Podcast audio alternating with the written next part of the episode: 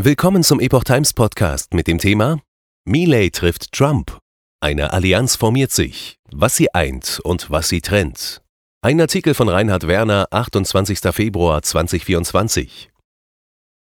Neben US-Präsidentschaftskandidat Donald Trump hat Argentiniens Präsident Javier Milei die größte Aufmerksamkeit auf der konservativen CPAC 2024 in Washington DC genossen. Auch El Salvadors Präsident Bukele hielt eine vielbeachtete Rede. Vom 21. bis 24. Februar fand in Washington, D.C. die diesjährige Conservative Political Action Conference CPAC statt. Die Veranstaltung gilt als wichtigstes jährliches Treffen konservativer Exponenten der Republikaner in den USA. In diesem Jahr stand sie ganz im Zeichen der wahrscheinlich erneuten Präsidentschaftskandidatur des 45. US-Präsidenten Donald Trump aber auch zahlreiche internationale Gäste genossen ein hohes Maß an Aufmerksamkeit. Allen voran galt diese den amtierenden Präsidenten von Argentinien und El Salvador, Javier Milei und Nayib Bukele. Begegnung bereits am ersten Tag der CPAC 2024. Bereits am Samstag, 24. Februar, dem ersten Tag der CPAC 2024, kam es zu einer herzlichen Begrüßung zwischen Trump und dem argentinischen Präsidenten. Diese hatte im November des Vorjahres mit deutlichem Vorsprung die Stichwahl gegen den Peronisten Sergio Massa gewonnen. Wie Trump 2016 in den USA kam auch der Ökonom Milei als Senkrechtstarter in die argentinische Politik. Ähnlich wie der aus New York stammende Unternehmer gewann er dadurch an Popularität, dass er eine grundlegende Abkehr vom politischen Establishment seines Landes forderte. Trotz vieler inhaltlicher und strategischer Gemeinsamkeit weisen Trump und Milei einen unterschiedlichen Hintergrund auf. Trump hat vor allem eine Politik popularisiert, die nationale Souveränität betont und in Teilen von paläokonservativen Ideen beeinflusst ist. Reagan-Konservatismus vor Renaissance auf amerikanischem Kontinent? Milei bezeichnet sich demgegenüber als Anarchokapitalist und kommt aus dem libertären Spektrum, dies hat zur Konsequenz, dass dessen Vorstellung über die Rolle des Staates von jener Trumps in einigen Bereichen abweicht. Vor allem aber nimmt die Freihandelspolitik bei Milei eine bedeutendere Rolle ein als bei Trump, der protektionistische Maßnahme als legitime Option zum Schutz der amerikanischen Wirtschaft betrachtet. Dennoch steht der amerikanische Konservatismus auch aus seiner Tradition heraus dem Libertarismus näher als europäische Bestrebungen, die sich diesem zuordnen der 40. Präsident der USA, Ronald Reagan, formulierte einst sogar, dass der Libertarismus das Herz und die Seele des Konservatismus seien. In der täglichen politischen Praxis kommt es regelmäßig zu einer dem Pragmatismus geschuldeten Annäherung zwischen beiden Positionen. So strebt Trump keine Auflösung der NATO an, fordert jedoch eine angemessene Beteiligung der europäischen Mitglieder an deren Kosten ein Milei wiederum greift zu Polizei und Militär als Erscheinungsformen eines starken Staates, um Drogenkartelle und organisierte Kriminalität in Argentinien zu bekämpfen. Milei warnt vor Falle der sozialen Gerechtigkeit. In seiner Rede warnt Milei die Republikaner in den USA davor, in die Falle der sozialen Gerechtigkeit zu tappen. Unter diesem Banner würde regelmäßig einem staatlichen Interventionismus in den Markt und am Ende ins Alltagsleben der Bürger Tür und Tor geöffnet. Dies ende in Unfreiheit, Verschuldung und Verelendung. In den USA hatten die Republikaner vor allem unter Präsident George W. Bush eine Offenheit gegenüber sozialstaatlichen Programmen entwickelt. Der 43. Präsident prägte dafür den Begriff des mitfühlenden Konservatismus.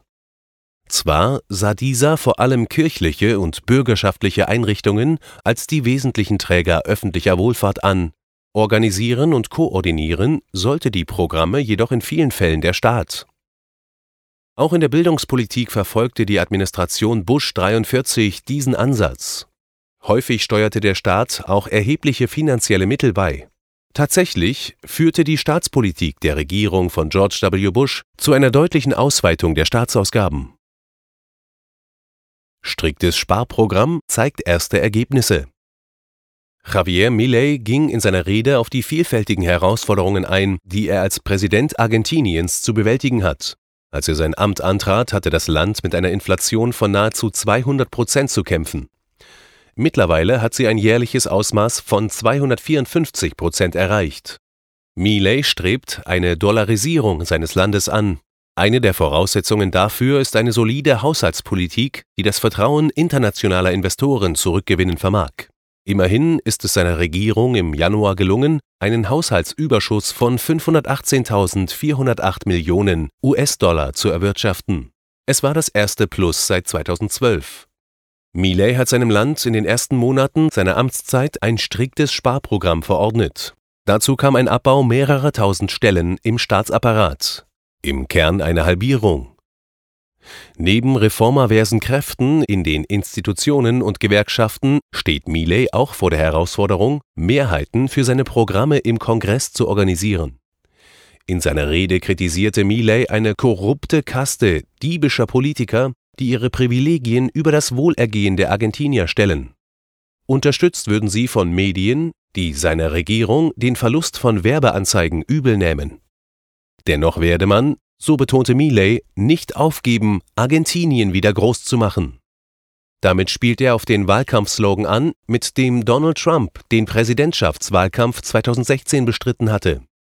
Beide Slogans haben die Kürzungen MAGA. Am Ende seiner Ansprache vor dem CPAC 2024 appellierte Milei an die Versammelten: Gebt eure Freiheit nicht auf, kämpft für eure Freiheit. Denn wenn ihr nicht für die Freiheit kämpft, wird Elend die Folge sein. Milei und Trump machten durch klare Ansagen vor dem WEF auf sich aufmerksam. Eine Gemeinsamkeit, die Donald Trump und Javier Milei ebenfalls bereits jetzt aufwiesen, ist, dass beide viel beachtete Reden auf dem Weltwirtschaftsforum WEF in Davos gehalten haben. In beiden Fällen hatten sie Töne angeschlagen, die in der als elitär geltenden Runde als ungewöhnlich wahrgenommen wurden. Trump sprach 2018 über die Erfolge seiner Wirtschaftspolitik in den USA und warnte davor, den widerlegten Untergangspropheten von gestern zu folgen. Milei gab 2024 eine Lektion in Ökonomie und machte deutlich, dass der Westen in seinen Institutionen längst von sozialistischen Ideologen unterwandert sei. Er macht deutlich, dass der Kapitalismus Theorien wie jener einer angeblichen Überbevölkerung widerlegt und für einen nie gekannten Wohlstand gesorgt habe. Die Klimaideologie, der Feminismus und die Genderideologie seien moderne Strategie des Sozialismus, nachdem dieser ökonomischen Schiffbruch erlitten habe. El Salvadors Präsident Nayib Bukele betont auf der CPAC 2024, dass es ihm gelungen sei, sein Land vom gefährlichsten zum sichersten Ort der westlichen Hemisphäre zu machen. Dies sei ihm gelungen, weil man nicht toleriert habe, dass andere uns sagen, was zu tun ist. Trump-Konkurrentin Nikki Haley nicht mehr auf der CPAC 2024 vertreten. Nicht auf der CPAC vertreten war in diesem Jahr die einzige verbliebene Gegenkandidatin von Donald Trump in den republikanischen Vorwahlen, Ex-UN-Botschafterin Nikki Haley. Diese hatte im Vorjahr einen Generationswechsel angemahnt und sich gegen eine erneute Kandidatur Trumps ausgesprochen. An der konservativen Basis stieß dies jedoch auf wenig Gegenliebe. Auch in der Republikanischen Partei hat Haley an Rückhalt eingebüßt. Bei den Vorwahlen verlor sie nicht nur jüngst in ihrem Heimatstaat South Carolina, sondern am Dienstag, 27. Februar, auch in Michigan, deutlich gegen Trump.